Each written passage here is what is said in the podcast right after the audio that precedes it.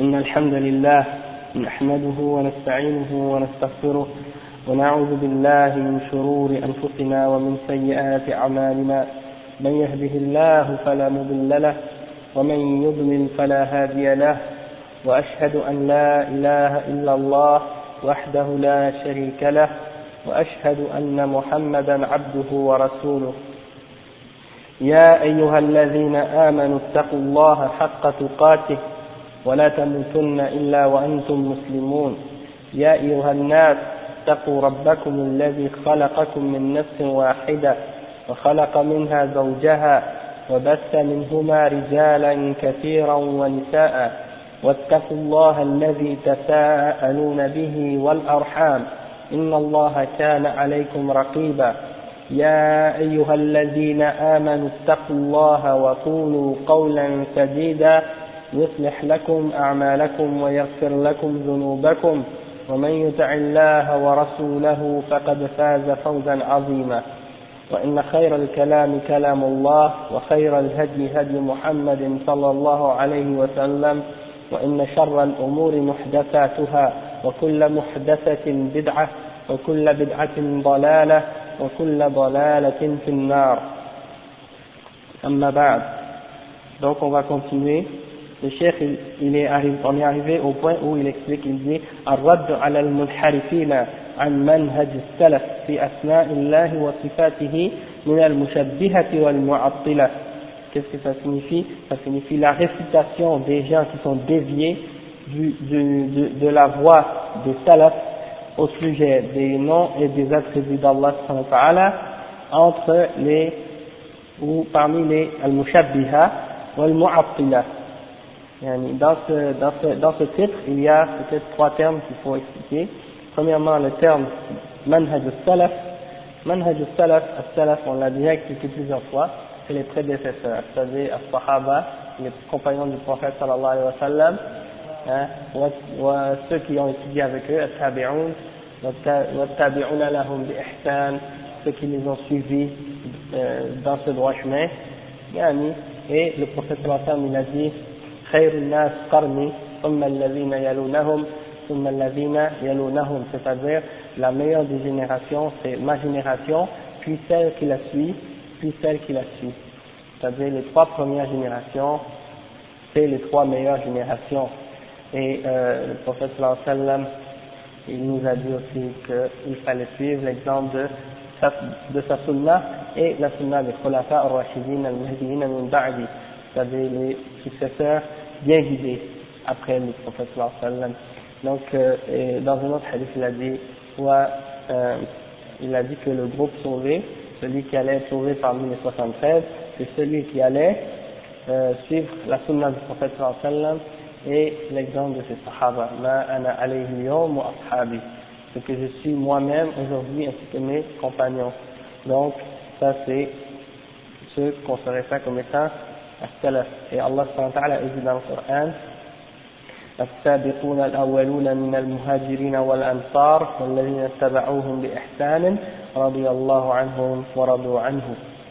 Euh, Allah subhanahu wa ta'ala dit les, les tout premiers croyants ceux qui ont précédé dans la foi et qui ont été les premiers à croire parmi les muhajirin et les ansar et ceux qui les ont suivis d'une bonne façon Allah les agrée et ils sont satisfaits d'Allah subhanahu anhum Allah est satisfait d'eux.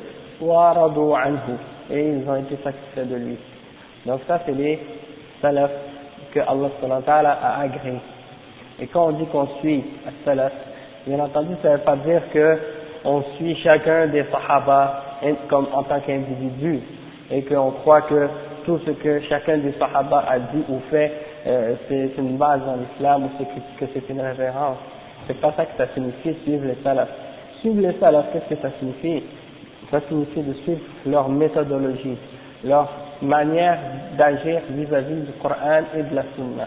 Donc, par exemple, si on trouve que tous les Sahaba ont été d'accord sur une chose, donc pour nous, ça devient une sorte de consensus, ça devient une ijma'. Hein. S'ils ont tous été d'accord sur un point, il n'est il est pas permis pour ceux qui viennent après d'être en désaccord sur ce point. Mais si eux, entre eux, ont été en désaccord sur un point, eh bien, dans ce cas-là, qu'est-ce qu'on fait On fait ce qu'Allah nous ordonne de faire dans le Coran, c'est-à-dire, il dit, يا أيها الذين آمنوا أطيعوا الله وأطيعوا الرسول وأولي الأمر منكم فإن تنازعتم في شيء فردوه إلى الله والرسول إن كنتم تؤمنون بالله واليوم الآخر ذلك خير وأحسن تأويلا c'est-à-dire, ô les croyants, obéissez à Allah et obéissez à son, à son messager et à ceux d'entre vous qui détiennent le commandement. Et si vous avez une dispute ou une discorde sur quoi que ce soit, n'importe quel sujet quelconque, que ce soit un grand, une question qui est très vaste et grande, ou que ce soit un sujet qui est euh, plus, plus petit, eh bien, rapportez-le à Allah et à son messager. Et le rapporter à Allah, ça signifie le rapporter au livre d'Allah, le Coran, et le rapporter au messager, ça signifie d'aller lui demander durant sa vie, s'il est vivant, on lui demande la question, ou bien après sa mort, de le rapporter à sa sunnah, les paroles et les actions et les choses qu'il a approuvées par son silence, al-iqrar, donc dans ce cas-là, ça c'est ce qu'on appelle de rapporter les choses à Allah et à son messager. Donc, euh, ça c'est, Allah il dit que ça, de faire ça, rapporter à Allah et à son messager, c'est une condition.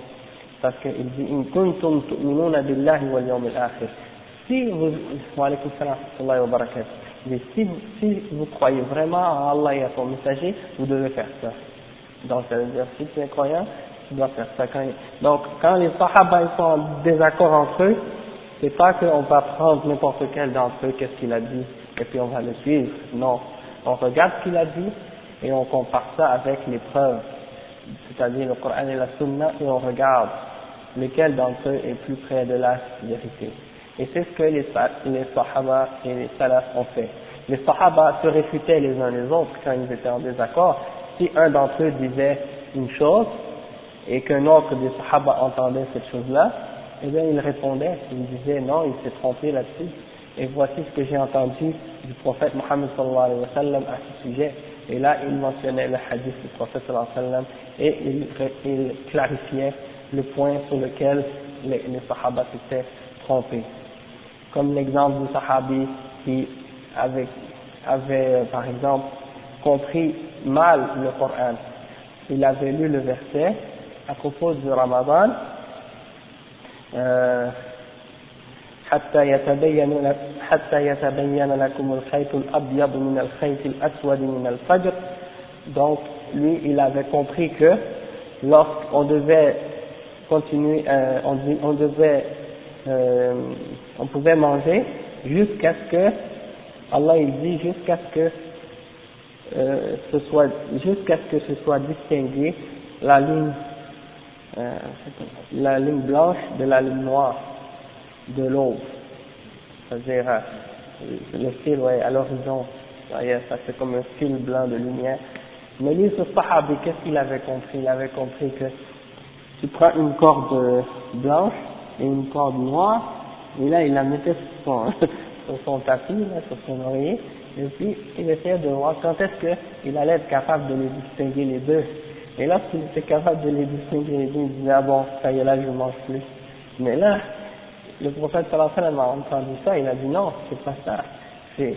Ça, ça veut dire le crépuscule, quand on voit la, première ligne de lumière qui apparaît là, à l'horizon, quand on ne le voit pas dans les villes, on le voit seulement dans, les dans le désert ou dans les endroits vastes et dégagés. Il n'y a pas de, il n'y a pas de lumière euh, artificielle. Donc là, on le voit et, et c'est ça que c'est un exemple que euh, le Sahaba, il peut se tromper. Hein, il peut faire des erreurs, il peut avoir des mauvais jugements. Donc, quand on dit qu'on les suit dans le bien, c'est-à-dire on les suit dans la vérité, c'est-à-dire sur ce quoi ils ont été tous d'accord, on les suit là-dessus. Et le prophète sallallahu alayhi wa sallam a dit, La tajtami'u ummati ala dalala. Ma umma ne va jamais s'unir sur, sur quelque chose qui est un égarement. C'est-à-dire, s'ils sont unis sur une chose, c'est que c'est pas un égarement.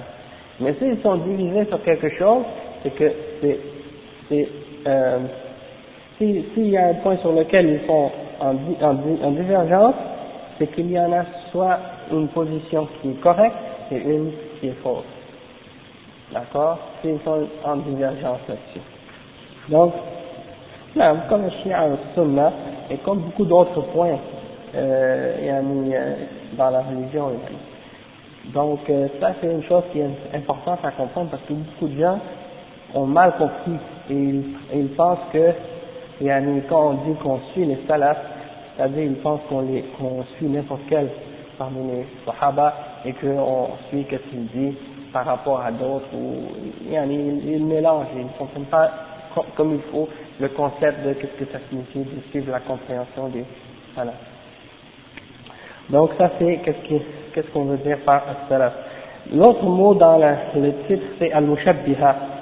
Et ça, qu'est-ce que ça signifie? Ça signifie ceux qui font ressembler à Allah euh, ceux qui font ressembler la créature à Allah ou qui font ressembler Allah à sa créature, ou qui donnent des attributs de la créature à Allah, ou le contraire, qui donnent à Allah des attributs, ou qui donnent à la créature des attributs d'Allah. Et ce, ce mot-là, mot mushabbiha, c'est un nom aussi que les gens de Bid'a donnent à ceux qui suivent la sunna. Eux, ils appellent les gens de la sunna mushabbiha. Pourquoi? Parce qu'ils disent que nous, étant donné qu'on a affirmé les attributs d'Allah, donc ils disent nous, on a fait ressembler Allah à sa créature. Et si vous entendez par exemple les paroles des Ahbash les paroles des euh, Asha'ira et, de ces gens-là, ils vont vous dire Ah, vous, vous êtes des mushabbiha. Ah, les Wahhabis, Muhammad Abdul Wahhab, il est un mushabbih. Pourquoi? Parce que pour eux, le fait qu'on dise que Allah est au-dessus de son trône, ça veut dire qu'on a fait ressembler Allah à sa création. Donc, ils n'ont pas compris le concept yani, des salafs, c'est-à-dire que même si on affirme les noms, ça ne veut pas dire qu'on dit que Allah ressemble à sa création, parce qu'on a toujours compris que shay. Sauf qu'on ne va pas nier le sens ou changer le sens de la tribu pour euh, arriver à suivre leur passion. Donc, ils appellent les gens qui suivent la sunna mushabbiha et ils nous appellent aussi mujassima. Mujassima, qu'est-ce que ça veut dire? Ça vient de jism. Et ça veut dire donner un corps. Jism, c'est un corps. Donc, ils appellent les gens qui suivent la sunna, ils disent, ah, vous, vous donnez un corps à Allah. Hein? Donc, euh, ça, on va en parler après. Qu'est-ce que ça signifie? Comment on répond à ça? Donc il y a ça, et Al-Mu'attila, on a déjà expliqué que c'est ceux qui nient Allah ou ses noms directement ou indirectement. Donc on va commencer à lire le texte que le chef dit? Il dit manhaj al-salaf fi wa al-mushabbiha wal-mu'attila.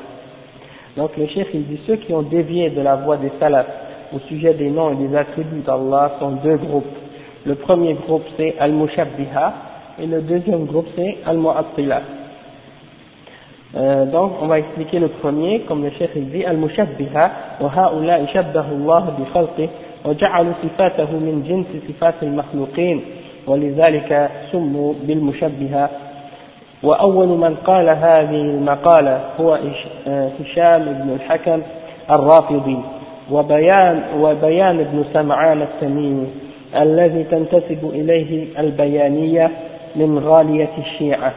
فالمشبهة غلوا في إثبات الصفات حتى أدخلوا في ذلك ما نفاه الله ورسوله مما لا يليق به سبحانه من صفات النقص تعالى الله عما يقولون علوا كبيرا ومن هؤلاء هشام بن سالم الجوالي الجواليقي وداود الجواردي وقد نفى الله في كتابه مشابهته لخلقه ونهى عن ضرب الأمثال فقال تعالى ليس كمثله شيء وقال وهل تعلم له سميا؟ ولم يكن له كفوا أحد فلا تضربوا لله الأمثال. فمن شبه صفات الله بصفات خلقه لم يكن عابدا لله في الحقيقة وإنما يعبد وثنا صوره, صوره له خياله ونحت نحته له فكره. فهو من عباد الأوثان من عباد الأوثان لا من عباد الرحمن. Donc le chef il explique et il dit que Al-Mushabbiha, ce sont ceux qui ont fait ressembler Allah à sa créature et qui ont fait des attributs, qui ont fait des attributs d'Allah ou qui ont décrit ou qui ont fait et ont dit ou qui ont dit que les attributs d'Allah sont comme les, tribus, les attributs de sa créature. Et c'est pour cette raison-là qu'on les a appelés mushabbiha, c'est-à-dire les gens qui font, qui font ressembler Allah à sa créature. Euh, et la première personne qui a dit ça, ou qui a fait ça, c'est, parmi les musulmans, c'est Hisham ibn al-Hakam al-Rafidi, c'est-à-dire un gars qui s'appelait Hisham ibn al-Hakam, et il était de la secte des Rafida, c'est-à-dire un des groupes des Shia. Et Al-Rafida, c'est le groupe le plus important parmi les Shia. On, les appelle par plusieurs noms aussi. Par exemple, on les appelle Ja'fariya, ou Imamiya, ou Ifna Ashariya. Ça, c'est les trois noms sous, lesquels ils sont le plus connus.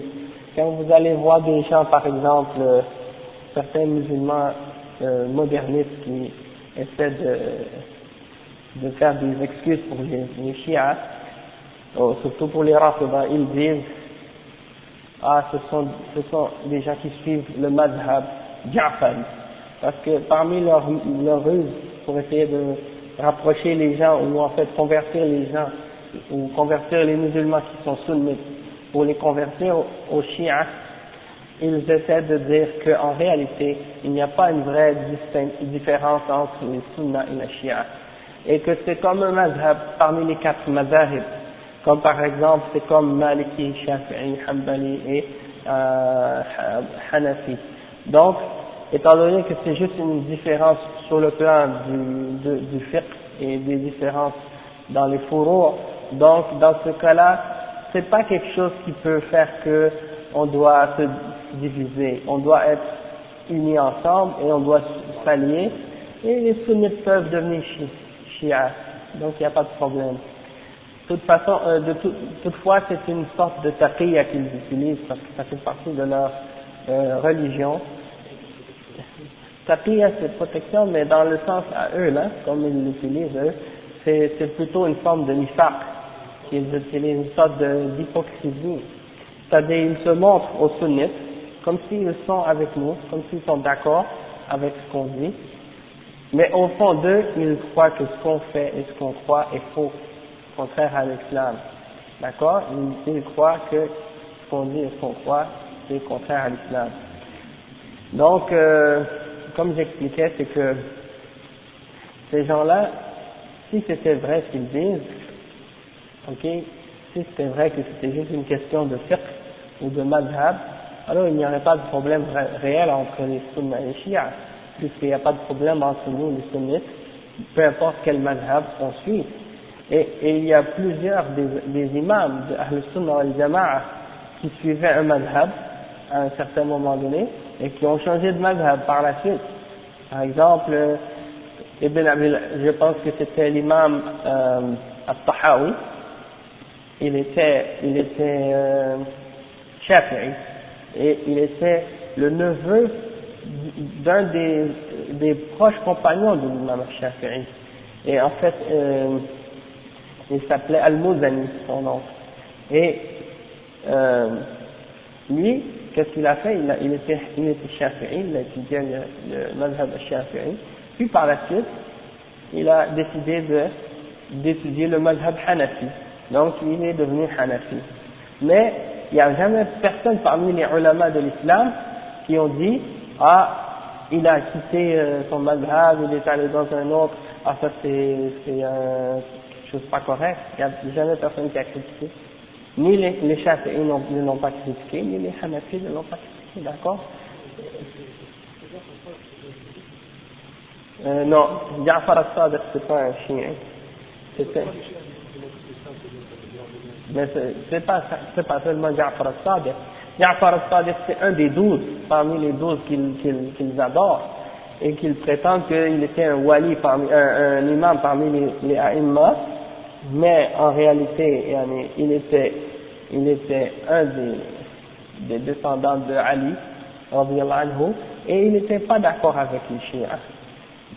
les chiites, c'est des gens, ils vivent dans, dans, dans leurs rêves, en réalité, dans leur aqidah. Ils n'ont pas jamais réussi à mettre au pouvoir aucun de leurs imams.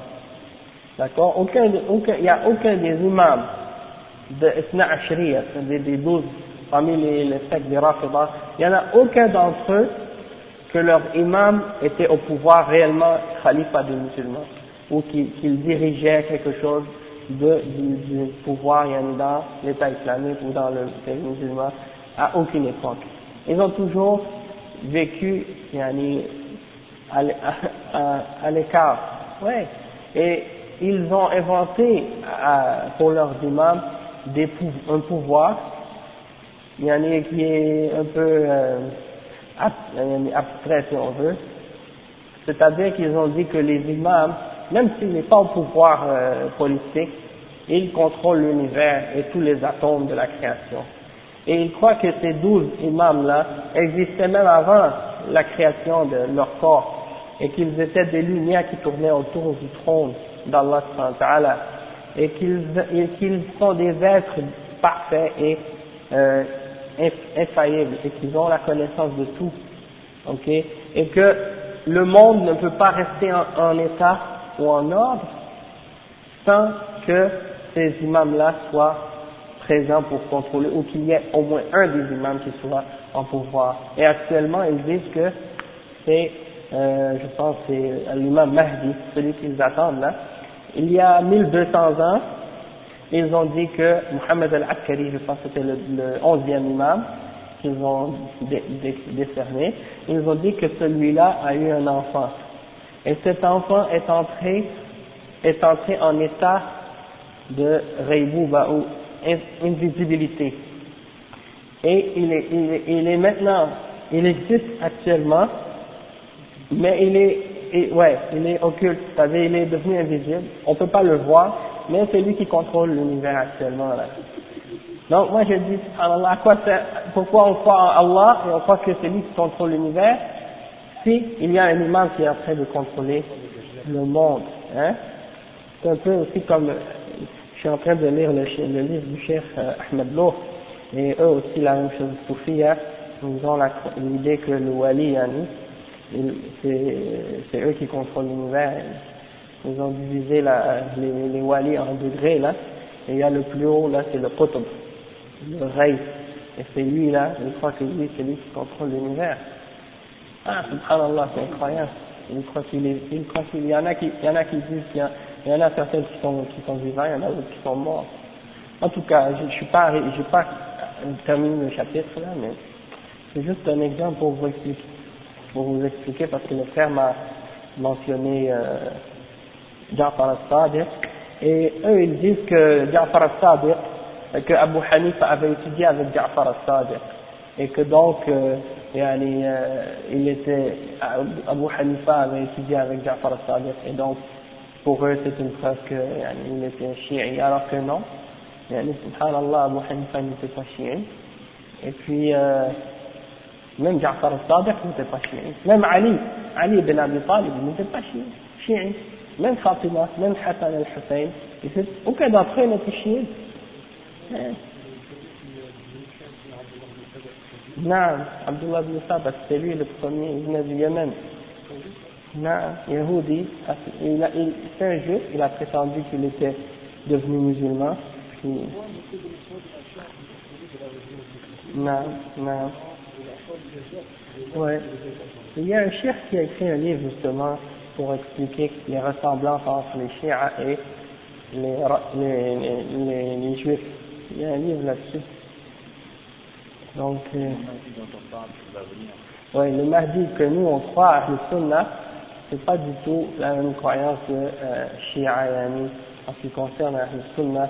On ne dit pas qu'il déjà né et qu'il existe en état d'invisibilité, mais on dit que, on dit qu'il va, il va venir vers la fin, des temps. Euh, c'est un des descendants de, du prophète Mohammed sallallahu Il va diriger les musulmans, il va établir la justice dans le monde. Euh, mais c'est seulement un homme que Allah va guider, qui va être bien guidé. C'est ce que ça signifie Al-Mahdi. Al-Mahdi, c'est celui qui est guidé, qui est bien guidé. Donc Allah il va, il va le guider d'une certaine façon et il va être capable d'établir la justice. Et Isa alayhi salam, Jésus, quand il va revenir, il va prier derrière lui. Il va prier derrière l'imam Mahdi. Hein?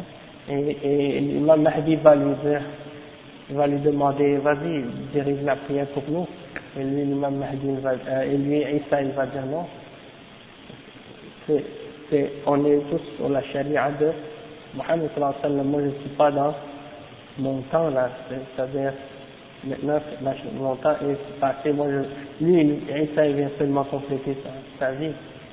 Donc, c'est pas là que, c'était juste pour expliquer que, avant, c'est euh, ils essaient de faire croire aux gens de la Sunna que euh, ils font juste une différence sur la différence de prier. Par exemple, ils mettent leurs mains comme ça au lieu de mettre leurs mains comme ça, ou bien parce qu'ils mettent une pierre, ou des, choses comme ça. Ils essaient de faire croire que, par exemple, ils font le mut'a, c'est-à-dire se marient, les mariages de jouissance, mariage euh, avec divorce euh, à pré, pré, préparé à l'avance, c'est-à-dire tu te maries pour deux semaines ou deux mois ou je sais pas quoi. Donc euh, ça c'est haram bien entendu, hein, le prophète sallam l'a interdit, mais eux ils essaient de faire passer ça comme une divergence sur le fiqh, alors qu'en réalité c'est une divergence dans les fondements même de l'islam, c'est-à-dire que ils associent à Allah les imams, comme on a dit, ils donnent aux imams des attributs d'Allah, et ils donnent à Allah des attributs humains, et en même temps aussi euh, ils, ils vénèrent les gens de Ahlul Bayt d'une façon exagérée. Parce que nous, Ahlul Sunnah, on aime Ahlul Bayt, c'est-à-dire on aime les gens de la maison du prophète sallam, la famille du prophète sallam, ses femmes, eux ils, eux, ils nient les femmes du prophète sallam. Et, et, et, ils disent qu'elles ne font pas partie de Ahlul Bayt, alors que les femmes ont toujours fait partie de Ahlul Bayt d'une personne. Eux, ils nient ça. Aussi, il y a le fait qu'ils insultent les Sahaba. Yani Abu Bakr, Osman, Ali, tout, ils les insultent. Pas seulement Abu Bakr, Osman. Non, non, mais il n'y a pas seulement eux, il y a d'autres Sahaba que eux, ils insultent, à part Abu Bakr, Omar et. Ali, ils ne l'insultent pas, ils l'adorent. Ils le prennent comme un dieu, donc ils ne vont pas l'insulter. Euh, quoi d'autre encore? Subhanallah, parmi leurs croyances, ils croient que le Coran qu'on a actuellement, c'est pas le vrai Coran. Ils ont dit que ce Coran-là qu'on a maintenant là, c'est pas le vrai Coran que le prophète sallam a reçu. Le vrai Coran, ils ont dit que il a été gardé par Ali, anhu, et puis qu'il a été transmis, donné à Fatima, puis elle l'a préservé, et que c'est seulement euh, quand l'imam Mahdi va revenir qu'ils vont le faire sortir. D'accord? Et, euh, subhanallah, ça c'est écrit dans leur livre, c'est écrit dans leur livre. Et puis, bien entendu, si tu vas demander à un chiite, là, dans la rue, ou n'importe où, là, est-ce que vous avez le même Coran que nous? Avons Ouais, ouais, regarde, le même Coran. Oui, c'est bien entendu. Parce que la plupart des chiites, premièrement, ils connaissent même pas les réelles croyances de leur religion, ou de leur euh, ou leur aqidah, ils ne connaissent pas, soit parce qu'ils n'ont pas étudié, ou bien parce qu'ils font aqidah, c'est-à-dire ils camouflent leurs réelles croyances, ils font croire aux sunnites qu'ils sont d'accord avec eux alors qu'ils ne le sont pas. Et troisièmement, c'est une chose qui est écrite dans leur livre sur lesquels ils ont parlé dans leur livre, et beaucoup d'entre eux ne, ne, sont pas au courant de, de ces croyances-là. Donc ça, c'est des raisons aussi. Puis il y a d'autres points sur lesquels on pourrait parler. Toutes les autres, beaucoup des bid'ah qui sont pratiquées actuellement parmi les gens de la sunna, parmi les sunnites, eh ben, elles viennent de l'origine des chiites. Euh, et, Soufia, il y a un lien très, très clair entre les Soufia et les chiites aussi. Les deux là, ils ont des origines communes. Euh, en tout cas, il y a beaucoup de choses à dire. C'était juste pour faire un, commentaire en passant. Donc, c'était un des, le premier parmi les musulmans qui a fait ce bid'a de tashbih, c'était un homme qui s'appelait Hisham ibn al-Hakam. Et un autre qui s'appelait Bayan ibn Sam'an. At-Tamimi. Et c'est à lui que ça est attribué le groupe extrémiste des chiites qu'on appelle Al-Bayaniya. Parce qu'il y a différents groupes de chiites. D'accord? Et chaque groupe, ils ont euh, des, des divergences entre eux. donc, euh, il y en a un parmi euh, ces groupes-là qui s'appelle Al-Bayaniya, et c'était à lui, c'était attribué à Bayan ibn Sam'an et Hisham ibn Hakam. Donc, eux, ils ont exagéré dans l'affirmation des attributs. Ils ont affirmé au point de dire qu'elles sont pareilles à celles de la création. Et ils ont fait même entrer dans ça ce que Allah et son messager ont, nié. Ce qu'Allah et son messager ont nié. À propos d'Allah, eux, ils l'ont affirmé à Allah. Parmi les choses qui, représentent une sorte d'imperfection même pour Allah euh, et qu'Allah soit, élevé au-dessus de toutes ces imperfections. Le, le chef dit ça, et après il dit, et parmi eux aussi, il y avait un autre qui s'appelait Hisham ibn Salim al-Jawaliqi et Daoud al-Jawaribi. Et après le chef il dit, et Allah il a mis dans son livre que quoi que ce soit de sa création lui ressemble. Et il a interdit de donner des exemples pour comparer Allah à sa créature. Euh, alors Allah subhanahu il dit il n'y a rien qui lui ressemble. Et il dit Est-ce que vous croyez, est-ce que vous connaissez quelque chose, euh, quoi que ce soit qui euh, soit égal à Allah ou semblable à Allah C'est comme si Allah il, il pose cette question pour nier en fait, pour le nier.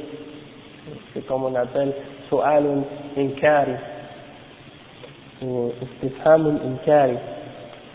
Allah il, il nie ça en posant la question, voulant dire il n'y en a pas, il n'y en a pas de famille, il n'y a pas de rien qui est égal à Allah Ensuite il dit ولم يكن له كفوا أحد ça c'est dans Surah Al-Ikhlas tout le monde connaît ce verset donc ça veut dire il n'y a aucun kuf kuf'u pour Allah il n'y a rien qui est équivalent ou comparable à Allah ou égal à Allah et Allah il dit dans une ayah dans Surah Al-Nahl فلا تضربوا لله الأمثال ne faites pas des analogies avec Allah entre Allah et sa création d'accord il n'y a rien qui peut lui ressembler qui lui ressemble alors le chef il dit فمن شبه صفات الله بصفات خلقه لم يكن عابدا لله في الحقيقة donc celui qui fait ressembler Allah à sa créature en, en réalité il n'adore pas Allah qu'est-ce qu'il adore c'est qu'il adore en fait une idole qu'il a imaginée dans son esprit, et c'est ça qu'il adore,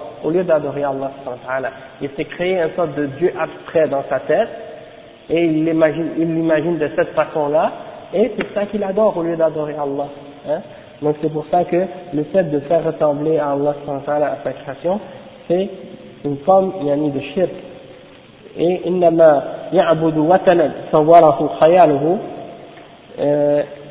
et donc il adore les idoles et c'est pour ça que euh, al-allama ibn al-qayyim al-jawziyya il dit لسنا نشبه وصفه بصفاتنا إن المشبه عابد الأوثان exactement c'est ça qu'il dit en, en, en poème en, en, poésie le cheikh euh, ibn al-qayyim dans son livre al-Nuniya qui, qui a 6000 vers et dans lequel il récite les gens de Bid'a, parmi les Jahmiya et les autres, et nous on ne fait pas ressembler Allah euh, et ses attributs, à, à, on ne fait pas ressembler euh, la création euh, dans leurs attributs à Allah et celui qui fait ressembler Allah à sa création, eh bien, il adore en réalité une idole. Après le cheikh il dit ومن شبه صفات الله بصفات خلقه فهو مشبه للنصارى والذين يعبد الذين يعبدون فهو مشبه للنصارى الذين يعبدون المسيح ابن مريم. يقول العلامة ابن العلامة ابن القيم من مثل الله العظيم بخلقه فهو النسيب لمشرك نصراني donc euh, le cher il dit, celui qui a fait ressembler Allah à sa créature, il ressemble aux chrétiens qui ont adoré Jésus, le fils de Marie. Parce que le cheikh il dit, Ibn Qayyim al-Jawziyya il dit ensuite, dans une autre, dans une autre vers, celui qui fait Allah ressembler à sa création, il est, il est comparable ou pareil à, à l'idolâtre chrétien qui a fait Allah ressembler à Ou qui a dit que Allah c'est Isa.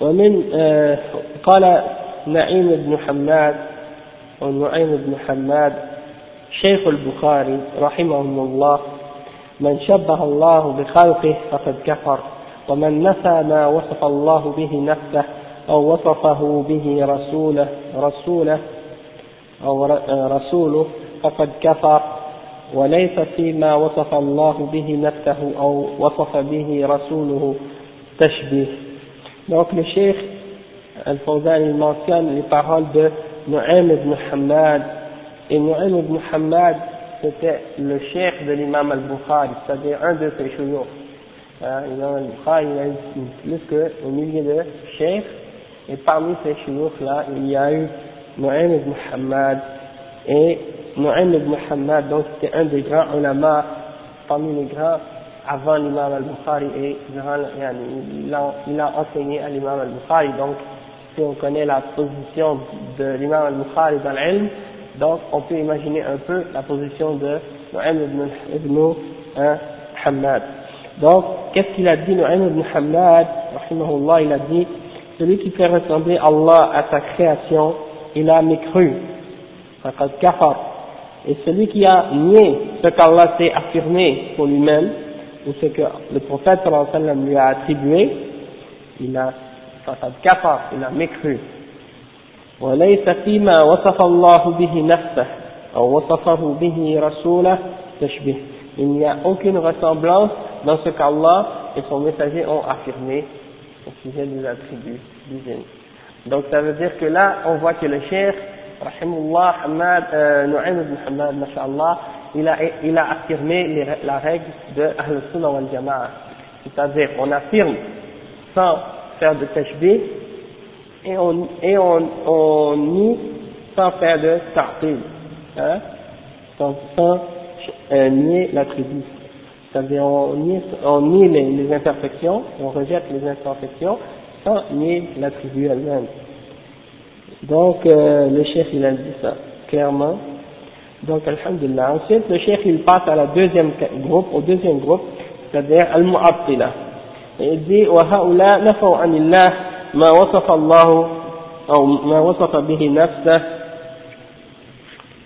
donc le cheikh il explique maintenant al-mu'attila il dit هؤلاء نفوا عن الله ما وصف به نفسه أو وصف به رسوله رسوله من صفات الكمال زاعمين أن إثباتها يقتضي التشبيه والتجسيم فهو على طرفي, طرفي نقيض مع المشبهة Donc le cheikh il dit ces gens-là, qu'est-ce qu'ils ont fait Ils ont nié ce qu'Allah a affirmé à, à, à, son sujet, ainsi que ce que le prophète sallallahu alayhi wa sallam lui a attribué d'attributs de perfection, pensant en faisant cela que le fait d'attribuer à Allah les attributs qu'il s'est donnés à lui-même et le prophète, c'est-à-dire les attributs que le prophète a donnés à Allah, il croit que ça, ça implique une forme de ressemblance ou le fait de donner un, corps à Allah. Donc eux, ils sont dans l'extrême opposé au mushabbiha, ils sont dans l'autre extrême du mushabbiha. Et le chef dit, ومذهب التعطيل مأخوذ من تلاميذ اليهود والمشركين وضلال الصابئين donc le cheikh il dit que la, cette voie de, de ta'til elle vient en réalité des juifs et des euh, des juifs, des élèves des juifs et des mouchriquines et des euh, sabi'in, les adorateurs des étoiles, ça veut les grecs, les grecs euh, de l'Antiquité qui adoraient les étoiles et qui représentaient les idoles les étoiles par des idoles sur la terre pour les adorer. On les appelle As-Sabi'ah ou As-Sabi'in. Allah il parle d'eux dans le Coran. Après, euh, le cheikh, au bas de النجوم الذين يعبدون النجوم والآلهة يعني يؤلهون النجوم. نعم. والكواكب. Donc le cheikh وأول من حفظ عنه مقالة التعطيل مقالة التعطيل في الإسلام هو الجعد بن درهم في أوائل المئة الثانية وأخذ هذا المذهب الخبيث عنه الجهل بن صفوان وأظهره وإليه نسبت الجهمية. ثم ثم انتقل هذا المذهب إلى المعتزلة والأشاعرة وهذه أسانيد مذهبهم ترجع إلى اليهود والصابئين والمشركين والفلاسفة وهم في هذا التعطيل متفاوتون. فالجهمية ينفون الأسماء والصفات والمعتزلة يثبتون الأسماء مجردة عن معانيها وينفون الصفات والأشاعرة يثبتون الأسماء الأسماء وسبع صفات فقط وهي العلم والحياة والقدرة والإرادة والسمع والبصر والكلام وينفون بقية الصفات Donc le cheikh il dit la première personne de qui on a appris ou qu'on a euh, qu'on a que l'histoire a enregistré qu'elle avait parlé de, de cette forme de bid'a, c'est-à-dire de la négation des, des, des noms et des attributs d'Allah, dans l'islam, c'est une personne qui s'appelait Al-Jad ibn Dirham, qui est venu au début du deuxième, du deuxième sens, du deuxième euh, siècle, deuxième siècle, et il a pris cette voie de la personne, euh, il a pris des juifs et des philosophes grecs. Et euh, la personne, mais c'est pas lui qui l'a répandu, c'est pas lui qui a fait la propagation de cette idée. Lui, il a il a, il a, il a pas été très euh, actif dans la propagation de cette aqidah. Qu'est-ce qu'il a fait? Il a enseigné à, certaines personnes et c'est ses élèves qui l'ont propagé. Parmi eux, Al-Ja'ad ibn Dirham, euh, Al-Jahl ibn Safwan. C'est Al-Jahl ibn Safwan qui a été le plus actif à faire propager cette, ces, ces croyances-là et c'est pour ça qu'on appelle cette secte Al-Jahmiya. C'est pour ça qu'on les appelle Al-Jahmiya.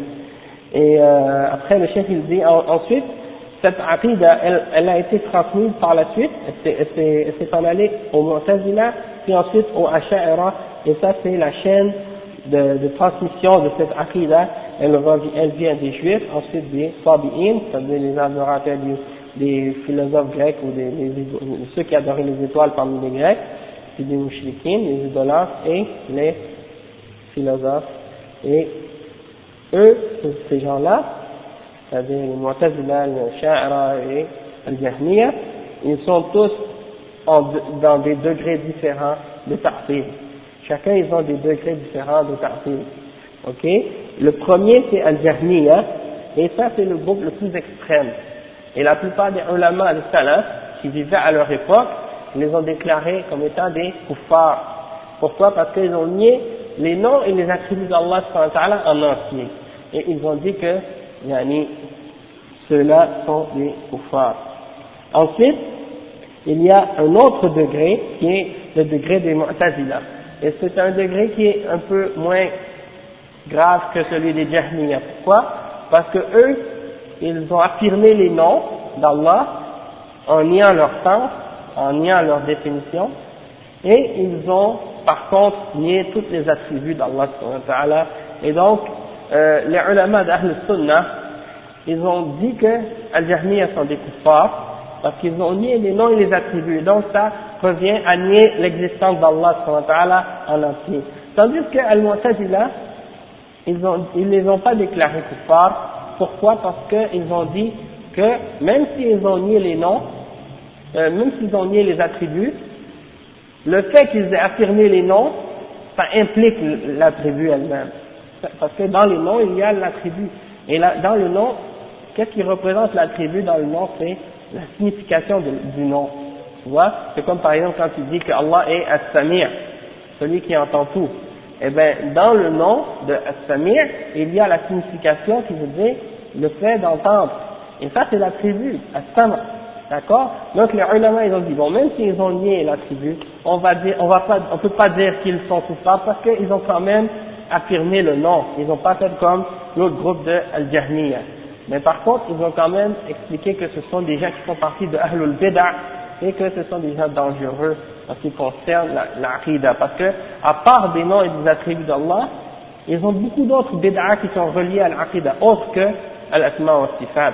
Nous, maintenant, on est en train d'expliquer ce, point-là, mais il ne faut pas penser que ces bid'ah-là ou ces groupes-là, ils se, limitaient seulement à parler des asma sifat. Ils ont des problèmes avec la prédestination, ils ont des problèmes avec le tawhid, l'ibada, et ils ont des, problèmes avec d'autres aspects de, de, la croyance aussi. Mais il faudrait que la fitna, la plus grosse partie de la fitna qu'ils ont créée avait rapport avec Allah subhanahu wa ta'ala, et ses noms et ses attributs, donc les ulama se sont concentrés sur celle-là hein, en particulier. Mais ils ont en même temps aussi réfuté les, ces groupes-là sur les autres points en même temps. D'accord? Et il y a un point que je voulais mentionner sur Al-Mu'tazila en passant aussi, c'est que lorsque vous allez lire les, livres des, euh, des Occidentaux, les orientalistes, ou bien des livres, les livres de certains penseurs musulmans, ou euh, certains euh, conférenciers là, qui sont populaires de nos jours, ils parlent de, de, des Mu'tazila et ils les glorifient d'une certaine façon en disant que c'était des gens qui, qui étaient très euh, philosophes et qui avaient, qui, qui avaient une grande euh, rationalité et qu'ils ont, donc ils les glorifient d'une certaine façon, comme ils les représentent comme étant les, les, ceux qui ont amené les précurseurs de, de la, comment je pourrais dire, de la, de la pensée libre. Il les, il les montre comme étant des euh, libres penseurs. Il les compare un peu à Voltaire et à Jean-Jacques Rousseau et les gens, les, les penseurs de la lumière là dans la période qu'ils appellent la période de lumière qui est en, qui en réalité la période d'obscurité en réalité en réalité là parce que ça c'est le zulumat yani ba'duha fawqa ba'd yani une par-dessus l'autre donc, euh, Al-Mawardi, oui, il était Mu'tazili. Et un des principes des Mu'tazila, autre que la question des noms et des attributs, c'est Al-Khuruj al-Hukam. C'est-à-dire de prendre les armes contre les dirigeants s'ils font de l'injustice. Eux, leur principe, c'est que si tu vois le dirigeant qui fait une forme d'injustice, tu dois te révolter contre le dirigeant et le renverser. Ça, ça fait partie de leur principe. Et ça, c'est un des principes le Khawarij, ils ont ça aussi, mais les, les Khawarij viennent avant. Les Khawarij viennent avant Mais eux, ils ont été d'accord avec les Khawarij sur ce point-là. Et ils sont aussi d'accord avec les Khawarij sur le point que celui qui fait des grands péchés parmi les musulmans va être éternellement dans l'enfer. Il n'a pas, de, pas de possibilité de sortir. Hein? Donc ça, c'est un autre point sur lequel ils sont en accord avec les Khawarij. Mais en général, les, les ulama d'Ahl Sunnah wal Jama'a, ils ont expliqué que toutes les, toutes les bid'ah sont des khawarij. Tous les gens de bid'ah sont des khawarij. Et ils disent tous, en général, qu'on doit prendre l'épée contre les dirigeants, contre le gouvernement. C'est, ils se concentrent là-dessus parce que, étant donné qu'ils veulent voir, ils n'ont pas d'argument, ils n'ont pas d'argument du Coran et de la Sunna pour défendre leurs idées, alors ils, ont ils sont obligés de l'implémenter par la force.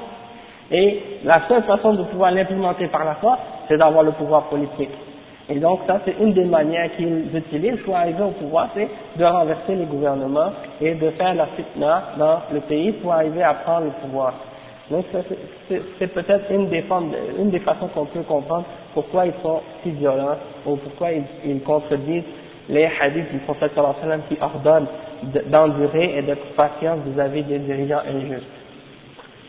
Euh, donc c'est juste pour vous faire comprendre que si vous lisez un livre là dans lequel on glorifie les Mu'tazila, où on parle en, eux d'eux comme étant des penseurs libres ou des gens qui, euh, qui avaient essayé d'ouvrir la porte euh, de la pensée ou je sais pas quoi là, des exemples de ce genre, alors vous allez savoir que ce sont des dollars, des gens égarés qui essaient de glorifier les gens de Bid'ah. Et une fois il y avait euh, Tariq Ramadan qui était venu à Montréal et euh, il y a une femme marocaine qui était dans l'assistance, elle n'était pas voilée, rien. et elle s'est levée elle a critiqué le fait que les hommes étaient séparés des femmes dans la salle.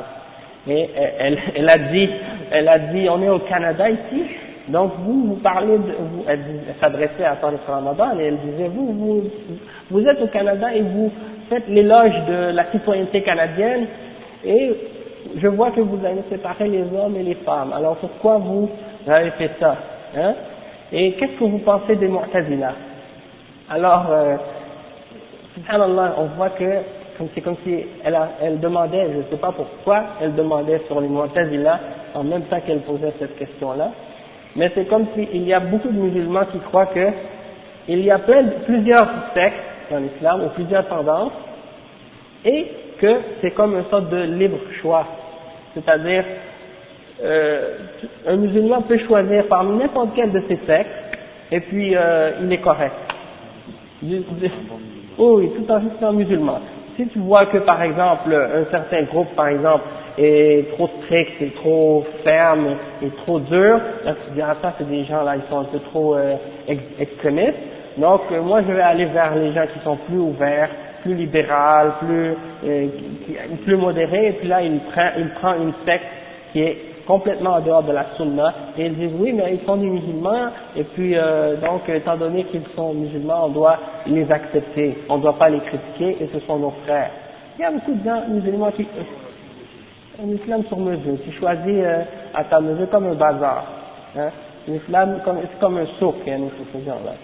Donc, yani, subhanallah, al-musta'an, les ulama d'Ahl Sunnah wal Jama'a, depuis le début des, des premiers siècles, lorsque ces bid'ah sont arrivés, ils ont commencé à les réciter et à répondre à leur égarement et à expliquer que il y a, il y a l'islam que le prophète Mohammed sallallahu alayhi wa sallam nous a amené et c'est cet islam qu'on doit suivre. Et l'islam que les sahaba suivaient, c'est ça le vrai islam. Tout islam qui est dans, en désaccord avec ce que les sahaba nous ont apporté, eh bien, on voit que automatiquement c'est une forme d'égarement du droit chemin. Hein? Donc, euh, il y a ça, et la femme avait posé cette question, et Tariq Ramadan, c'est comme si, subhanallah, il n'avait pas euh, voulu répondre clairement en expliquant que le groupe, ces groupes-là étaient des groupes de gens égarés, déviés de la sunna. C'est comme si il essaie de philosopher en répondant à la question. Donc moi, j'avais pas aimé ça et j'avais répondu à Tariq Ramadan à ce sujet-là. Mais de toute façon, aujourd'hui, on, est au courant de, de choses qu'il a dit qui sont encore pires que. Donc, il y a Allah Ensuite, il y a le groupe des Asha'ira, et on en a parlé beaucoup. C'est un groupe qui est à un degré encore un peu plus bas, c'est-à-dire moins, euh, par rapport aux Jahmiyyah, ils sont moins égarés, c'est-à-dire parce que eux, ils vont et par rapport aux derniers, elles sont moins égarées. Par rapport aux Mu'tazila, ils sont encore un peu moins égarés. Pourquoi? Parce que eux, en plus d'affirmer les noms d'Allah, ils ont affirmé au moins sept attributs d'Allah. Donc, sept attributs, c'est quand même mieux que rien du tout. Par rapport aux Mu'tazila, ils ont affirmé aucune. Al-Asha'ira, ils ont fait un petit effort, ils ont quand même affirmé sept. Et ça, on sait aussi que, c'est une bid'a ça aussi, puisque pourquoi en affirmer sept et pas affirmer les autres? Ça c'est une sorte de contradiction. S'ils ont été capables d'en affirmer sept, ils sont capables d'affirmer le reste. D'accord? Donc ça c'est un exemple. Et le chef il explique, il dit que parmi ces sept-là, il y avait al-ilm, la connaissance, la vie, la la, la puissance, al-irada, la volonté, al-sam' l'entendre, l'ouïe, al-basar, la vue, al-kalam, la parole, et les autres attributs, il les nie. Mais il ne nie pas euh, ouvertement comme ça en disant non, on n'y croit pas ou ils n'existent pas. Qu'est-ce qu'ils font? Ils font le ta'wil, c'est-à-dire ils, ils, ils, ils, ouais, ils, nient, soit ils, ils disent, ouais, ils traversent le sens, ou ils disent on ne sait pas ce que ça veut dire. C'est des paroles, mais elles n'ont aucun sens. D'accord Donc le chef dit وشبهة الجميع فيما نفوه من من الصفات أن أن إثبات أن إثباتها يقتضي التشبيه والتجسيم بزعمهم لأنه لا يشاهد موصوف إلا هذه لا لا يشاهد موصوف بها إلا هذه الأجسام. والله والله ليس كمثله شيء. فتعيين نفي الصفات وتعطيلها تنزيها لله عن التشبيه بزعمهم ويعني فتعين نفي الصفات.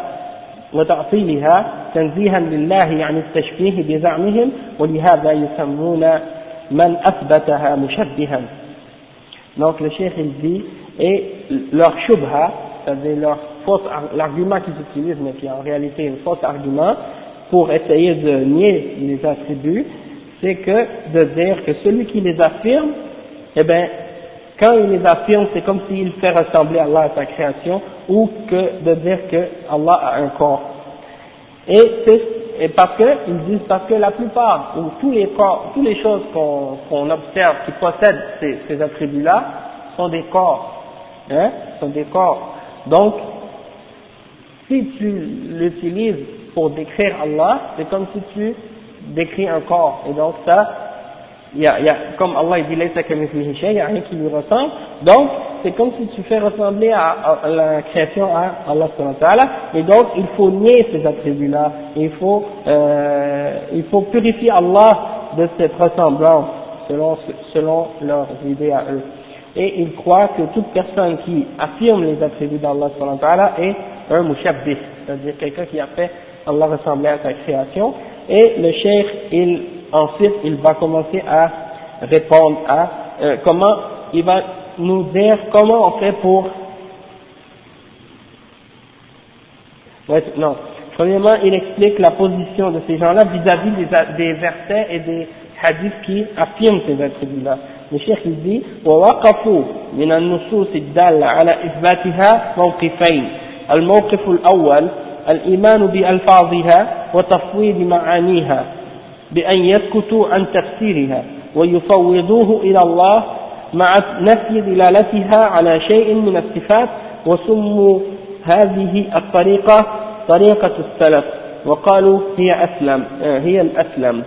والموقف الثاني صرف هذه النصوص عن مدلولها إلى معان ابتدعوها وهذا ما يسمونه طريقة التأويل ويسمونه أو يسموه أو وسموه طريقة الخلف وقالوا هي الأعلم والأحكم سبحان الله donc le cheikh il dit ils ont eu deux positions vis-à-vis les, les, les hadiths et les euh, ayats et les hadiths qui affirment les attributs d'Allah ils, ont, ils se sont placés de deux positions la première position c'est de croire en euh, de croire aux, mots c'est-à-dire euh, de croire aux, aux mots tels quels qui sont, mais de, de nier leur, leur définition et leur signification.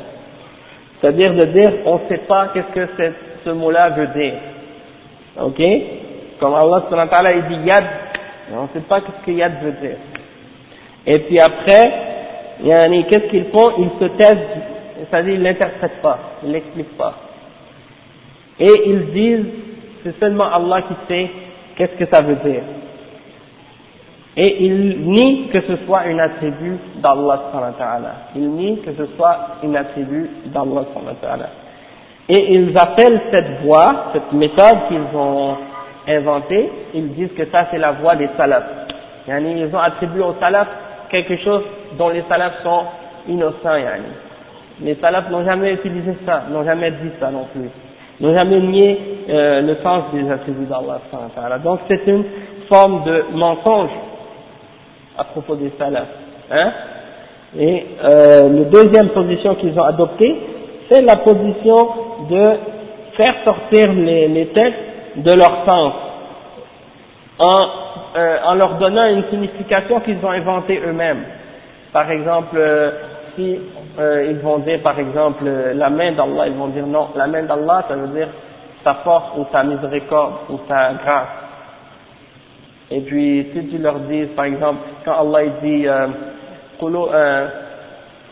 قلوب العباد بين أصبعين من أصابع الرحمن يقلبها كيف يشاء Allah, le prophète sallam a dit, les cœurs des serviteurs d'Allah sont entre deux doigts des doigts d'Allah et il les fait tourner comme il veut.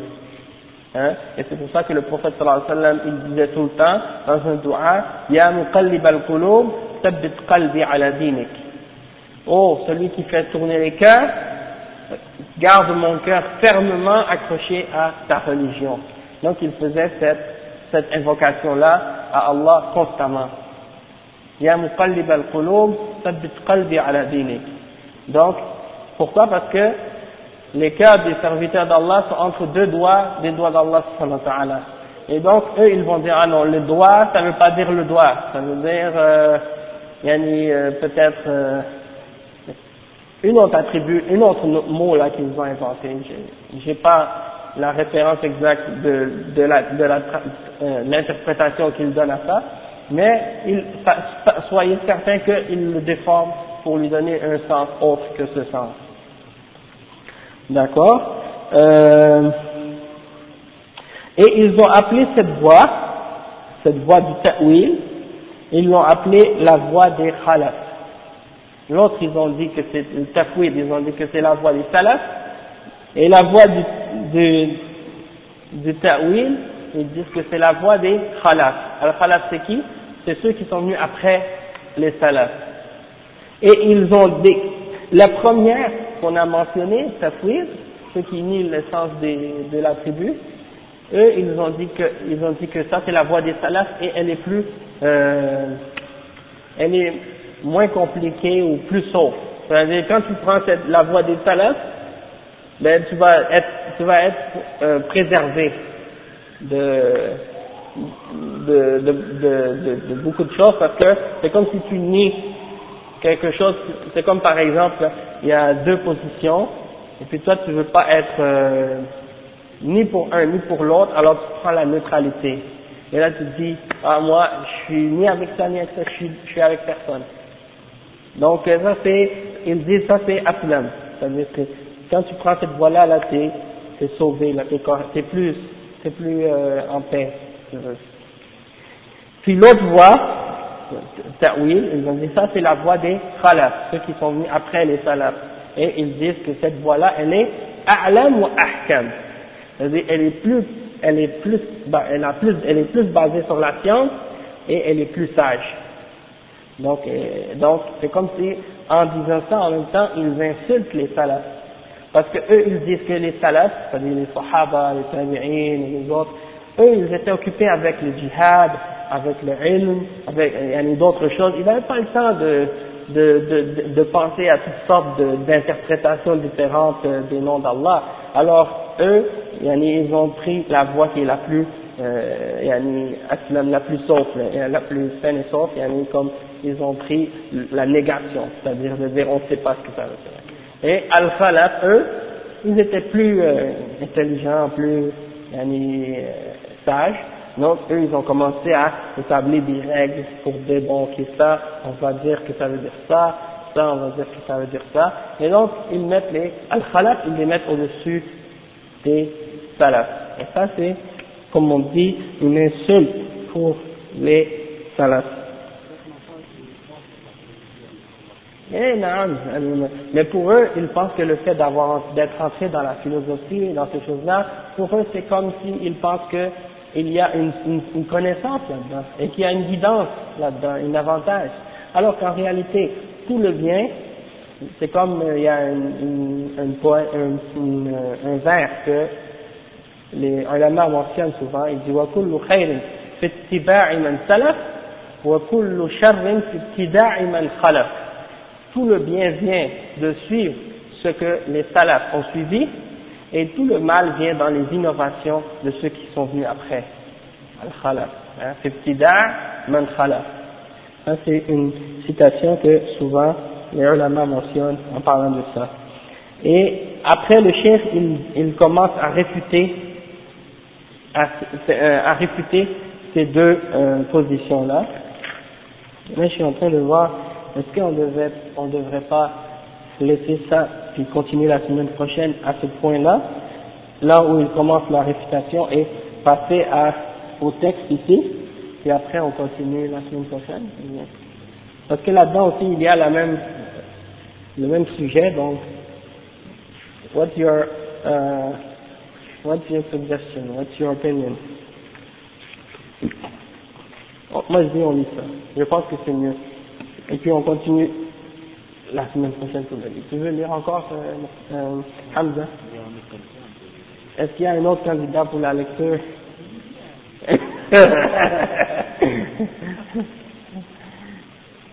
Ok, bon, pour cette fois je vais lire. Mais si quelqu'un veut lire, il n'a qu'à me demander, je vais, on va le lire, Inch'Allah. De toute façon, il y a des commentaires que je dois faire à certaines places, alors je, vais en profiter, Inch'Allah. Bismillah. Les termes comme l'espace, al-makan, et le corps, al-jism. Les gens de Bid'a ont dit que Dieu a nié l'espace, ou l'endroit, l'espace, al-makan en arabe, et que nous, Ahl Sunnah, on donne un corps à Allah subhanahu wa ta'ala en affirmant qu'il est au-delà de son trône. C'est pourquoi ils accusent les gens qui suivent les salafs d'être des mujassima, des anthropomorphismes, ouais, anthropomorphisme ou bien des gens qui donnent un, corps à Allah. Ou mushabbiha, des gens qui font ressembler, euh, qui font une ressemblance entre Allah et la créature. La contradiction est très claire de votre part, savez, de la part des gens qui font que ça, à la base, c'est une réfutation des gens qui sont qui font partie des Asha'ira. Une réfutation à des gens qui font partie des Ahbash et des Asha'ira. Donc, la contradiction est très claire de votre part lorsque vous dites que Dieu a nié l'espace, puis qu'ensuite vous dites qu'il est partout, ou nulle part. subhanallah. Si tu leur demandes où est-ce qu'il est Allah, ils te disent il est partout, comme Al-Sufiya ou Al-Jahmiya, ils disent que Allah est partout. Et ça, c'est la même croyance que la croyance des hindous, qui croient au, panthéisme, c'est-à-dire que tout, Dieu est tout, et tout est Dieu, Dieu est dans toutes choses, hein, ça c'est Aqidah là. et ça c'est, et, et les autres qui disent que Dieu est nulle part, comme les, les, les philosophes ces gens-là qui ont dit que tu ne peux pas dire que Allah est ni en haut, ni en bas, ni à gauche, ni à droite, ni en avant, ni en arrière, et ni à l'intérieur du monde, ni à l'extérieur du monde. Ça, c'est écrit dans les, dans les livres de des Asha'ira. Dans leurs livres, ils disent, tu ne peux pas dire que Allah est en haut ou en bas, à gauche ou à droite, en avant ou en arrière, à l'intérieur du monde ou à l'extérieur du monde. Donc il est où? Hein? Il est nulle part, ici on dit ça. Donc, euh, que Dieu a nié l'espace. Euh, néanmoins, je vais clarifier le point au sujet de l'espace et du corps. Premièrement, on n'a jamais dit qu'Allah avait ou n'avait pas un corps. Ça, c'est la, position de Ahl Sunnah al Jama'a. C'est-à-dire, on affirme tout ce qu'Allah a affirmé et on nie tout ce qu'Allah a nié. Mais, les choses qu'Allah n'a ni ni affirmé, on, s'arrête à ces termes. Et on cherche euh, à demander à la personne qui parle de ces termes d'expliquer ce qu'il veut dire par ces termes. Parce que il n'y a pas de preuve ni du Coran, ni de la Sunna, ni pour les nier, ni pour les affirmer. Alors, on ne dit pas qu'il a un corps, on ne dit pas qu'il n'a pas de corps. Allah est le plus grand et il est au-delà de son trône, comme il l'a dit lui-même, Ar-Rahmanu al-Arsh il s'est élevé au-delà de son trône. Si vous croyez que j'ai affirmé ou nié euh, l'espace ou donné un corps à Allah en affirmant cela, c'est parce que dans votre esprit, vous avez tenté d'imaginer Allah et que vous l'avez comparé à sa création. Vous devez savoir que lorsqu'on parle des attributs d'Allah, on doit se limiter aux termes qui se trouvent dans la révélation. Ce qu'Allah nie, on doit le nier, et ce qu'Allah affirme, on doit l'affirmer. Comme nous l'avons déjà expliqué. Et le terme espace, makan en arabe, fait partie des termes ambigus. C'est un terme qui peut avoir différentes significations. On ne peut pas savoir exactement ce que, la personne veut dire par espace. Ok? C'est utilisé, c'est un terme qui est utilisé par les gens de Bid'ah pour parler d'Allah et la même chose avec le terme yani, al-jism, ou le corps, ou al-had, les limites. Ce sont des termes qui n'ont jamais été utilisés par les salafs. Ce sont des termes qui n'ont jamais été utilisés par les Sahaba ou les Tabi'in pour parler d'Allah. Jamais tu entendre les Sahaba dire que Allah a un espace ou n'a pas d'espace, ou qu'il a un corps ou qu'il n'a pas de corps. Les, les Sahaba ne parlaient jamais de ces choses-là. Hein? Donc, si, quand les Sahaba entendaient le Coran être récité et qu'ils entendaient les versets comme Ar-Rahman ou Al-Arsh ou des choses de ce genre, ils n'allaient jamais dire Oh non, il ne faut pas dire ça. Allah n'est pas, est pas dans un espace. Allah n'est pas dans une place des choses comme ça. Allah n'a pas de corps. Hein? Ça, c'est venu après, quand la philosophie est rentrée dans les, euh, musulmans, dans les pays musulmans, mais avant ça, c'était jamais un problème. D'accord? Alors, euh, ce sont des termes qui n'ont jamais été utilisés pour parler d'Allah dans le Coran, ni dans la Sunna. Essayez de trouver dans le Coran, maintenant, où Allah dit qu'il n'a pas d'espace ou qu'il a un espace. C'est pas écrit, le mot espace, à propos d'Allah, il n'est même pas mentionné dans le Coran, ni dans la Sunna, nulle part. D'accord? La même chose pour les autres termes qu'ils utilisent. Ce sont des termes euh, qui viennent des idolâtres grecs et des innovateurs qui les ont suivis. Le mot espace n'est ni affirmé ni nié par Allah dans le Coran, c'est pourquoi il n'est pas permis de l'affirmer ou de le nier, mais c'est à la personne qui utilise le terme de, clarifier ce qu'elle veut dire par ce terme. Si cette personne parle d'un espace créé qui entoure Allah, alors il n'y a pas de doute qu'il n'est pas permis de l'affirmer. Et que les gens de la Sunna ne l'affirment pas, car rien n'existe excepté le Créateur et la créature. Et le Créateur est séparé de sa création. Et Allah, il enveloppe sa création. Hein? Donc, on ne peut pas dire que si quelqu'un te dit que le fait de dire que Allah est au-delà de ton trône, il veut essayer de nier ça en disant non, tu dois, tu affirmes que Allah est dans un espace, eh bien on lui dit non, parce que Allah il s'est décrit de, la meilleure façon. Et là, si toi tu dis que le fait que Allah, euh, tu affirmes l'espace et lorsque tu parles de l'espace ou tu nies l'espace et tu parles de l'espace comme en voulant dire non, Allah n'est pas entouré par sa création, oui, il n'y a pas de problème avec ça, on est d'accord avec toi sur le fait que la création n'entoure pas Allah mais, mais comme, on dit, quand veut, mais s'ils veulent dire par la négation de l'espace qu'Allah est au-delà de son trône, séparé de sa création d'une manière qui lui convient, alors nous l'affirmons car cela est prouvé par le Coran et la Sunna. Donc si quand il dit que Allah n'a pas d'espace, s'il veut dire par cela que Allah est au-delà de son trône, donc cela oui, on dit Alhamdulillah, oui ça c'est vrai. Pourquoi? Parce que Allah il l'a dit dans le Coran et dans la Sunna. Et cela est plus clair après avoir cité les paroles de l'imam Ibn Abdul Bar dans le livre At-Tamhid, le volume 7, la page 135. Il dit, en ce qui concerne leur argument, l'argument des gens de Bid'a, si Allah occupe un espace, alors il ressemble à sa créature, car ce qui occupe un espace est créé, on répond que cela ne s'applique pas et ne veut rien dire. Ça ne s'applique pas à Allah. Et ça ne veut rien dire en ce qui concerne Allah, car rien de ces créatures, car rien des créatures d'Allah ne ressemble à Allah Et on ne peut pas le comparer à aucune de ces créatures, et on ne peut pas non plus le comparer par des analogies. De comparer Allah à sa créature ni de comparer Allah aux gens. Rien ne mérite l'adoration sauf lui. Il, Allah existait, Allah existait avant toute chose. Puis il a créé les, espaces, les cieux et la terre, et ce qui existe entre eux. Et il est celui qui demeure, Al-Baqi, après toute chose, et le créateur de toute chose, et il n'a pas d'associé. Et, et les musulmans ont dit, ainsi que toute personne qui possède un cerveau, il n'est pas logique qu'un être existe sans un espace. Car ce qui n'a pas d'espace, c'est le néant. Donc ça, c'est la fin de la citation. Ok? Et après, l'imam Ahmed ibn Hanbal, qui est, mort, euh, qui est né en l'an 164 et qui est mort en l'an 241, il a détruit l'argument des Jahmiyyah qui disent qu'Allah est partout ou qu'il n'est pas dans un endroit, ou qu'il n'est pas au-delà de son trône, euh, il les a détruits dans son livre Ar-Raddu al-Jahmiya, la réputation des Jahmiya.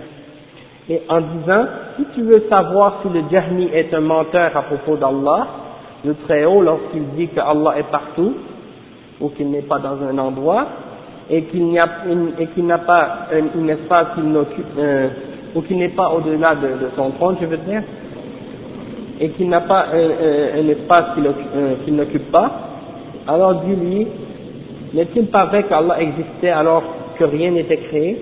Alors il dira, oui, cela est vrai. Alors dis-lui, donc, lorsqu'Allah a créé la création, l'a-t-il créé en lui-même ou en dehors de lui-même? Alors là, alors il n'a que deux, euh, trois façons possibles de répondre. Il a juste trois façons de répondre. Le premier, s'il s'imagine qu'Allah a créé sa création en lui-même, il a mécru. Il est kafir, il a dit ça. Car il dit que le djinn, l'homme et les diables, Shayatin et Iblis, le démon étant Allah.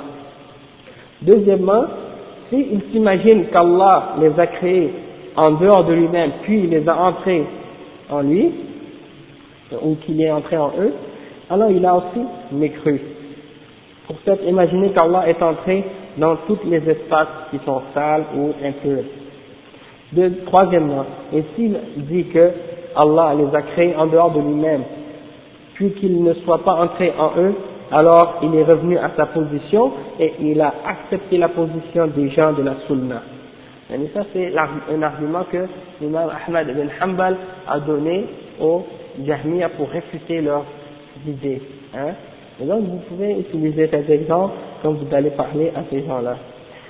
Et après moi j'ai rajouté des détails parce que c'est des expériences que j'ai discuté avec les, les ahbash qui sont sur la, la, la, croyance des asha'ira là-dessus. Et en discutant avec eux j'ai utilisé ces, ces arguments-là des fois pour voir qu'est-ce qu'ils allaient dire.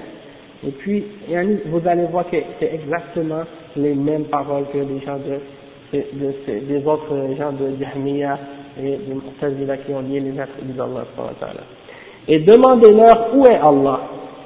Ils vous diront que cette question est interdite, car Allah n'a pas d'endroit ou d'espace, et que l'espace est créé. Tu te souviens, ça, on avait parlé une fois avec un, musulman, on ne savait pas qu'est-ce qu'il était, euh, ahbash ou quoi. On discutait comme ça, normal. Et à mesure qu'on avançait dans la discussion, on réalisait que il sortait des idées des fois qui étaient bizarres finalement, à la fin, moi j'ai compris qu'il était euh, parmi les ahbash. Alors là, je lui ai demandé où est Allah? Et là, il dit Astaghfirullah, Aoubillah, comment tu demandes cette question? C'est interdit, haram. Là, là il y a Allah.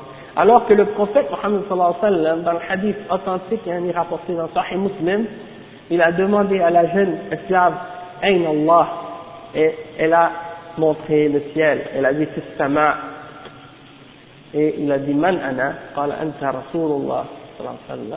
et il a dit il a dit libère-la car elle est une croyante. Hein? Mais ça c'est un hadith authentique. Et, et, on a une preuve dans le fait que le prophète sallallahu alayhi wa sallam a posé la question où est Allah? Que c'est permis de demander où est Allah?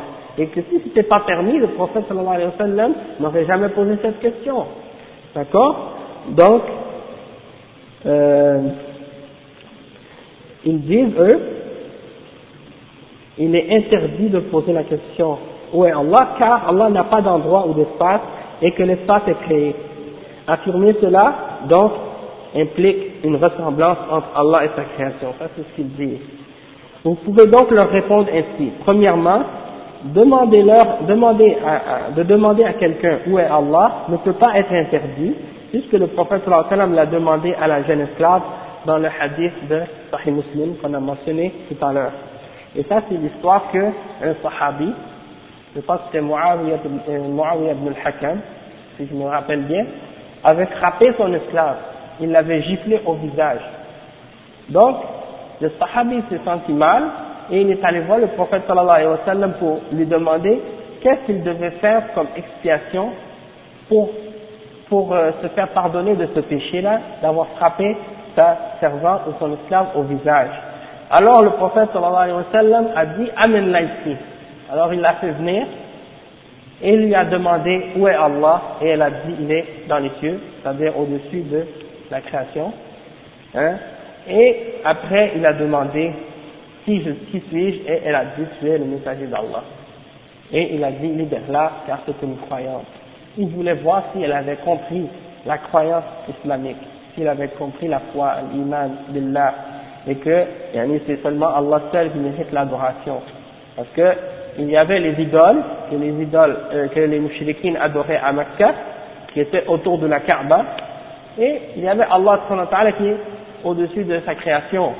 Lui, il lui demande, Ain Allah, pour voir s'il a compris cette notion de tawhid, Et quand elle a répondu, elle a dit, donc c'était clair. Deuxièmement, vous pouvez leur, leur répondre qu'Allah a dit qu'il est au-delà de son trône dans sept versets. Allah, vous pouvez leur dire, Allah il a dit dans sept versets dans le Coran qu'il est au-delà de son trône. On les a mentionnés dans le texte. Et vous donnez, euh, et vous, et donnez-lui la réponse de l'imam Ahmad. Est-ce qu'Allah a créé, la question de l'imam Ahmad, est-ce qu'Allah a créé le monde, la création ou l'espace? À l'intérieur de lui-même ou à l'extérieur de lui-même? Car il n'y a que deux, que ces deux possibilités. S'il répond qu'Allah a créé l'espace en lui-même, il a quitté la foi. Et s'ils disent qu'Allah a créé l'espace en dehors de lui-même, alors, alors on leur dit que cela, c'est ce que nous affirmons en notre foi en al-istiwa al-arsh. C'est la foi en le fait que Allah est au-delà de sa création.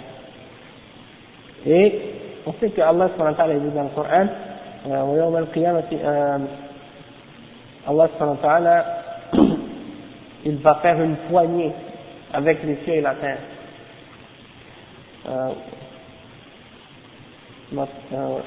السماوات والأرض مطويات بيمينه الله يقول هذا سورة الزمر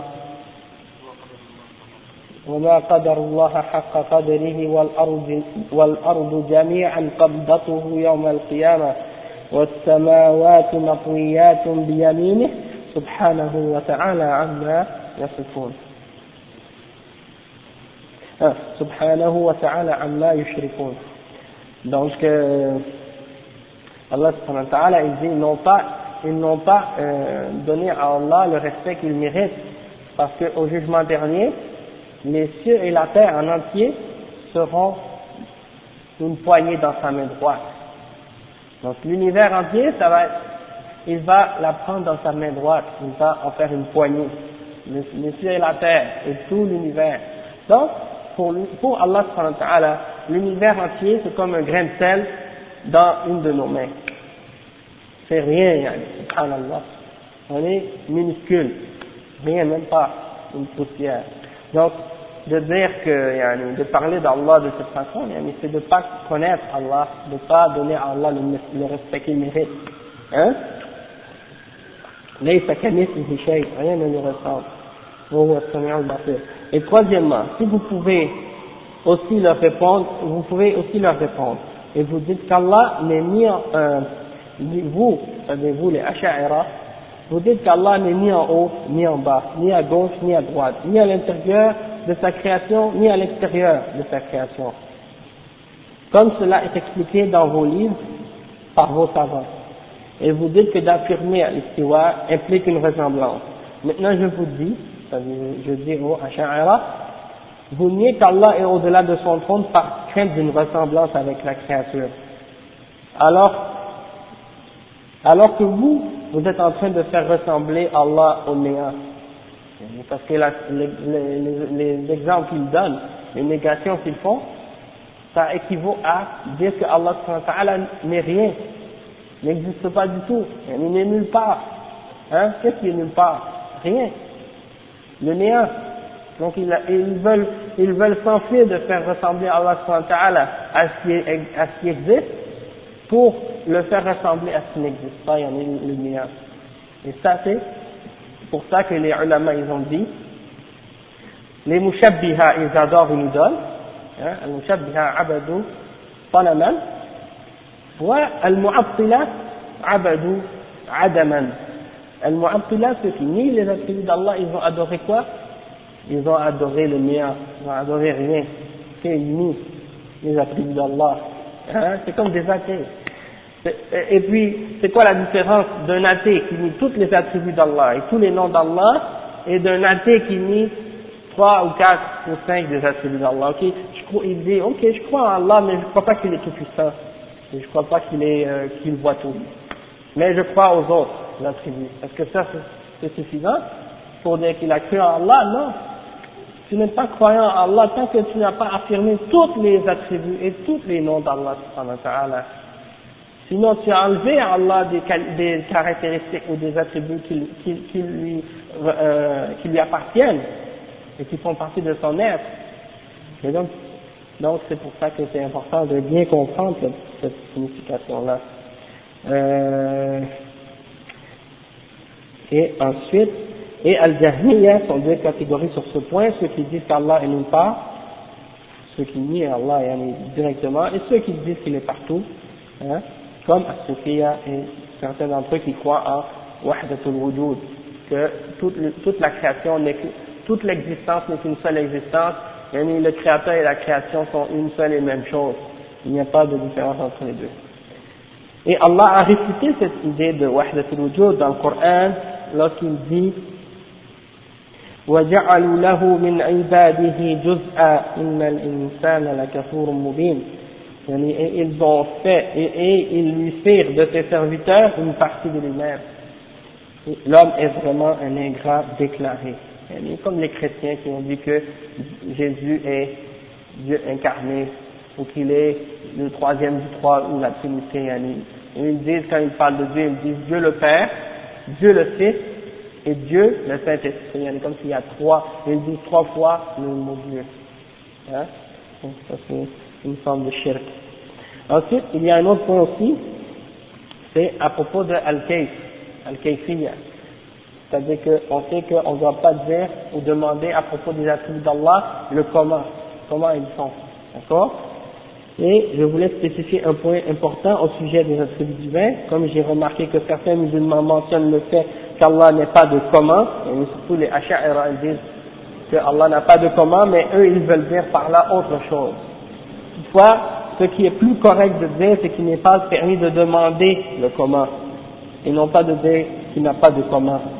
Car, en fait, il est impossible de, pour nous de savoir comment est Allah comment est son visage, comment sont ses mains, ses yeux, comment il s'élève au-delà de son trône, comment est son savoir infini, comment est son ouïe, comment est sa vision et comment est sa parole, comment il fait pour créer, ou ces choses-là on ne peut pas le savoir.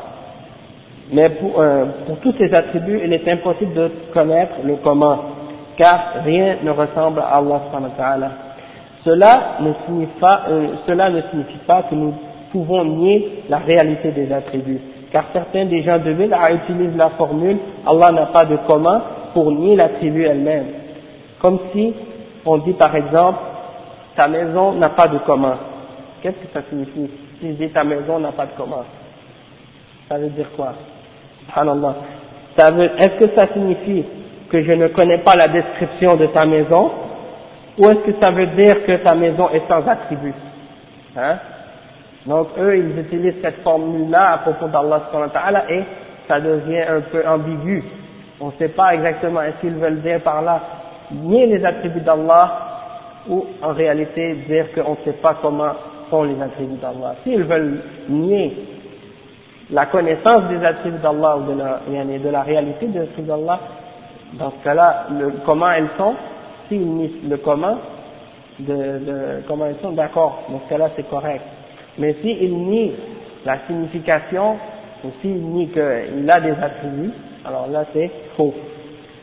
Et les salafs affirmaient les attributs sans chercher à comprendre le comment des attributs, et on a mentionné déjà Al-Atar rapporté par l'imam Malik lorsqu'on l'a euh, interrogé au sujet du verset Ar-Rahman ala al-Arsh istawa, le Ar-Rahman s'est élevé au-delà du trône, comment s'est-il élevé La personne est entrée dans son, son dar et il a demandé comment s'est-il élevé Et l'imam Malik a, a répondu Al-Istiwa ma'loum wal-Kayf majhoul والسؤال والإيمان به واجب والسؤال عنه بدعة il a dit al-istiwa c'est connu dans la langue arabe, tout le monde, et quand je dis les arabes, savent ce que ça signifie. Je parle des Arabes du temps du prophète sallallahu alayhi wa sallam, les Bédouins à cette période-là, qui parlaient l'arabe pur, pas les Arabes d'aujourd'hui qui parlent l'arabe mélangé avec toutes sortes de dialectes et toutes sortes de langues étrangères. Aujourd'hui, les Arabes, même les Bédouins, l'arabe n'est plus l'arabe pur, comme au temps du prophète sallallahu alayhi wa sallam, elle a été mélangée, elle a été changée depuis. Mais quand on parle, de la langue arabe, on parle de l'arabe classique du temps du prophète. D'accord? C'est pour ça qu'on retourne au dictionnaire ancien qui explique l'arabe, comment elle était au temps du prophète. D'accord? Donc c'est ça qu'on dit que, il est connu ce mot-là chez les arabes, dans la langue arabe, ils le connaissent. Mais al-kayf, on ne sait pas comment, on ne sait pas. Et de croire en ça, c'est obligatoire, et de poser la question, c'est une bid'a. Donc le frère, là, bientôt, il va faire l'azan. Donc, euh, il y a une autre de leurs tactiques, il y en a parmi les gens de bid'a, quand, quand on leur parle de l'istiwa, on, leur mentionne le verset que Allah dit que l'istiwa, Allah est au-delà de son trône, ala l'arche, ils disent non, le mot istiwa, ça, ça veut dire 15 différentes définitions dans, dans la langue arabe. Il y a 15 significations. Allahu Akbar, Allahu Akbar.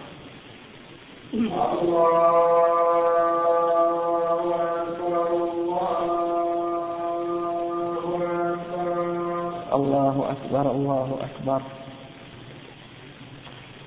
أشهد أن لا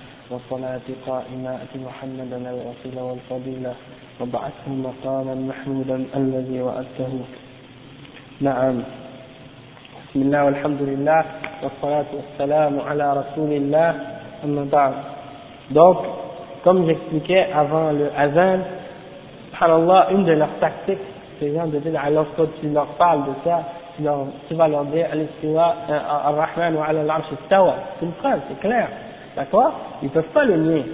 Sauf qu'une tactique qu'ils utilisent, c'est de dire, ce mot-là, dans la langue arabe, il a plus que 15 définitions, même peut-être ils vont augmenter, ils vont dire 50 ou 100. Subhanallah. D'accord? Donc, en disant ça, qu'est-ce qu'ils veulent hein? Ils essaient de, faire croire que c'est impossible de connaître la réelle, la réelle signification du mot istawa. D'accord? Et ça, cette tactique se nomme en fait, euh, en fait la tactique de tafwid. C'est une autre forme de, la même chose que qu'est-ce qu'on a expliqué tout à l'heure de tafwid. Vous veut dire que c'est seulement Allah qui connaît la réelle signification de ce mot. Pourtant, quand euh, pourtant le Coran fut révélé dans un, euh, dans un arabe pur pour que les gens puissent le comprendre clairement. Et, c'est clair que même si le mot a plusieurs, n'importe quel mot, même dans la langue française, il y a certains mots qui ont différentes significations. Sauf que, en général, lorsqu'un mot a plusieurs significations, ça se, ramène toujours à un certain contexte.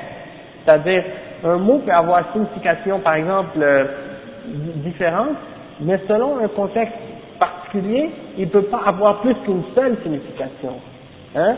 Par exemple, quand, quand Allah dit Ar-Rahman al-Arsh les, les Arabes, lorsqu'ils utilisaient le mot, le verbe istawa avec le harf ala qui vient après, istawa ala shay, ça voulait toujours dire, comme les ulama, comme on, a, comme on va mentionner, ça veut toujours dire ala wartafa'a, c'est-à-dire monter et s'élever au-dessus de quelque chose. Ça a toujours eu cette implication ou cette signification-là. Mais si on le dit, par exemple, avec ila, comme euh, istawa ila sama, par exemple dans un verset Allah subhanahu dit ثم استوى إلى السماء وهي دخان فقال لها وللأرض ائتيا طوعا أو كرها donc ça c'est un autre exemple et ils ont dit que lorsque on l'utilise avec ila ça peut avoir le, le sens de al-qasd mais aussi ça a aussi le sens de yani ala wa aussi en même temps c'est-à-dire l'intention de créer et le fait de s'élever et de, de, monter au-dessus de, des cieux ou du trône. Hein.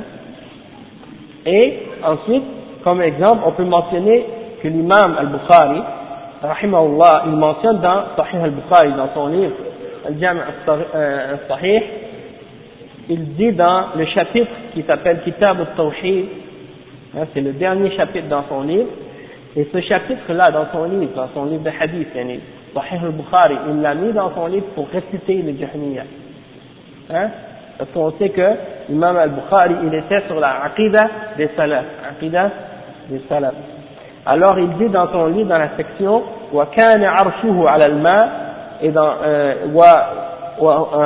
وَهُوَ رَبُّ الْعَرْشِ الْعَظِيمِ il dit Al-Aliya a dit, قال al-Aliya, istawa ala sama, euh, istawa ila sama signifie qu'Allah s'est élevé, c'est-à-dire irtafa'a.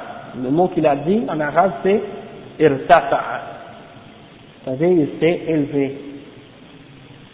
Et il, il dit ensuite, وقال مجاهد استوى معناه على على العرش.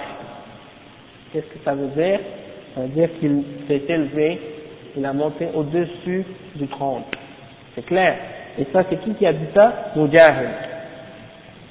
Et c'est qui Mujahid? Mujahid, c'est l'élève de Ibn Abbas, le sahabi du prophète sallallahu alayhi wa sallam, le compagnon du prophète Muhammad sallallahu alayhi wa sallam. Et il est, il est rapporté que Mujahid a lu le Coran à Ibn Abbas trois fois, pendant trois fois, en l'arrêtant à chaque verset pour lui demander l'explication de chaque verset.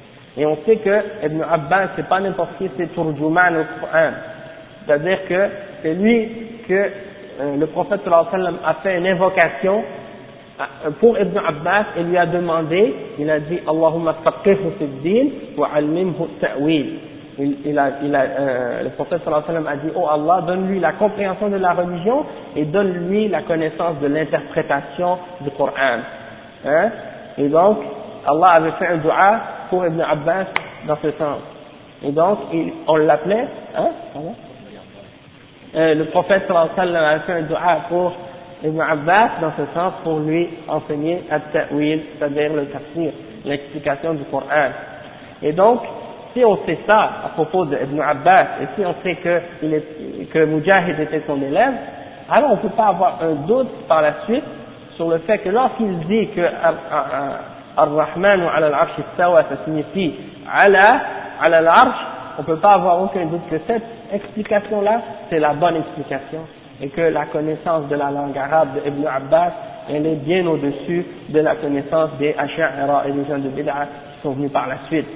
Bien sûr, aujourd'hui, si vous allez voir dans des dictionnaires récents, les dictionnaires modernes qui, sont, qui ont été composés ou écrits après l'époque des, des, des salafs, il y en a parmi ces, ces, ces, savants qui ont écrit ces dictionnaires qui avaient déjà accepté la croyance des Asha'ira. Alors lorsqu'ils ont donné la définition du mot istawa dans leur dictionnaire, ils ont rajouté la définition des Asha'ira, c'est-à-dire istawla, mais lorsque vous retournez aux livres, aux dictionnaires des salafs, ou qui ont été écrits avant la période des, des Asha'ira et des Mu'tazila et des Jahmiyyah, vous voyez que l'explication c'est exactement celle que les Sahaba ont donnée. C'est-à-dire Allah wa Mais il n'y en a pas deux qui sont en désaccord sur ce sujet-là. Hein? Euh, Ibn Qutayba et euh, Abu Ubaida, ça c'est euh, parmi les aïmmas de la langue arabe, et euh, plusieurs autres aussi, ils ont tous mentionné que c'est ça la définition du mot istawa, et non pas comme Al-Ash'ara on dit istawla, ou que Dieu a conquis le trône. D'accord? Donc, ça c'est clair.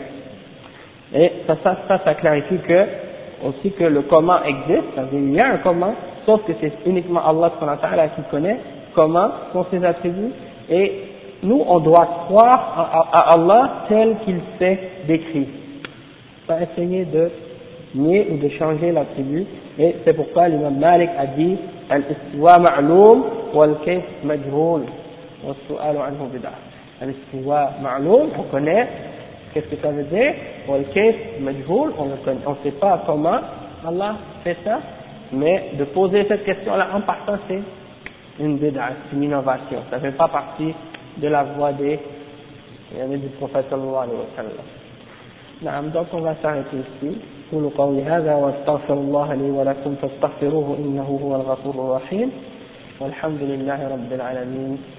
سبحانك اللهم وبحمدك اشهد ان لا اله الا انت استغفرك واتوب اليك الحمد لله فيكم بارك ان شاء الله Donc on va continuer la semaine prochaine, Inch'Allah, avec la réputation du chef Al-Fawzan. Barakallahu fiqh. Alhamdulillah.